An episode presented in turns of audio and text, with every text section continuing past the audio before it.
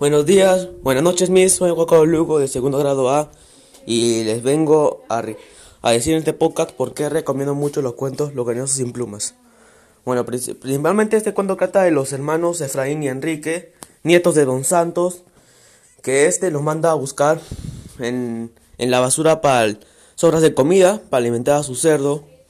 Pues este se muere de hambre, pero en el proceso pues son, son maltratados. Le, el señor Dos Santos le trata mejor al cerdo que al mismo Efraín y Enrique. Y esto es a cambio de, de, una miserable comida y un abrigo pues que no sirve casi nada. En realidad ellos son los gañazos en plumas. Pues al igual que estas aves pues terminan buscando comida en los montones de basura que encuentran por ahí.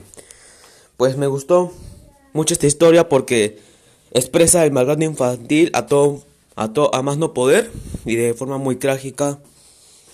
Es un gran cuento que realmente me, me gustó mucho y, y, expresa como un mensaje muy, muy trágico y muy profundo.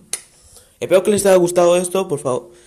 Si quieren, pues pueden, pueden ir a, leer el mismo, ese cuento ustedes mismos. Adiós.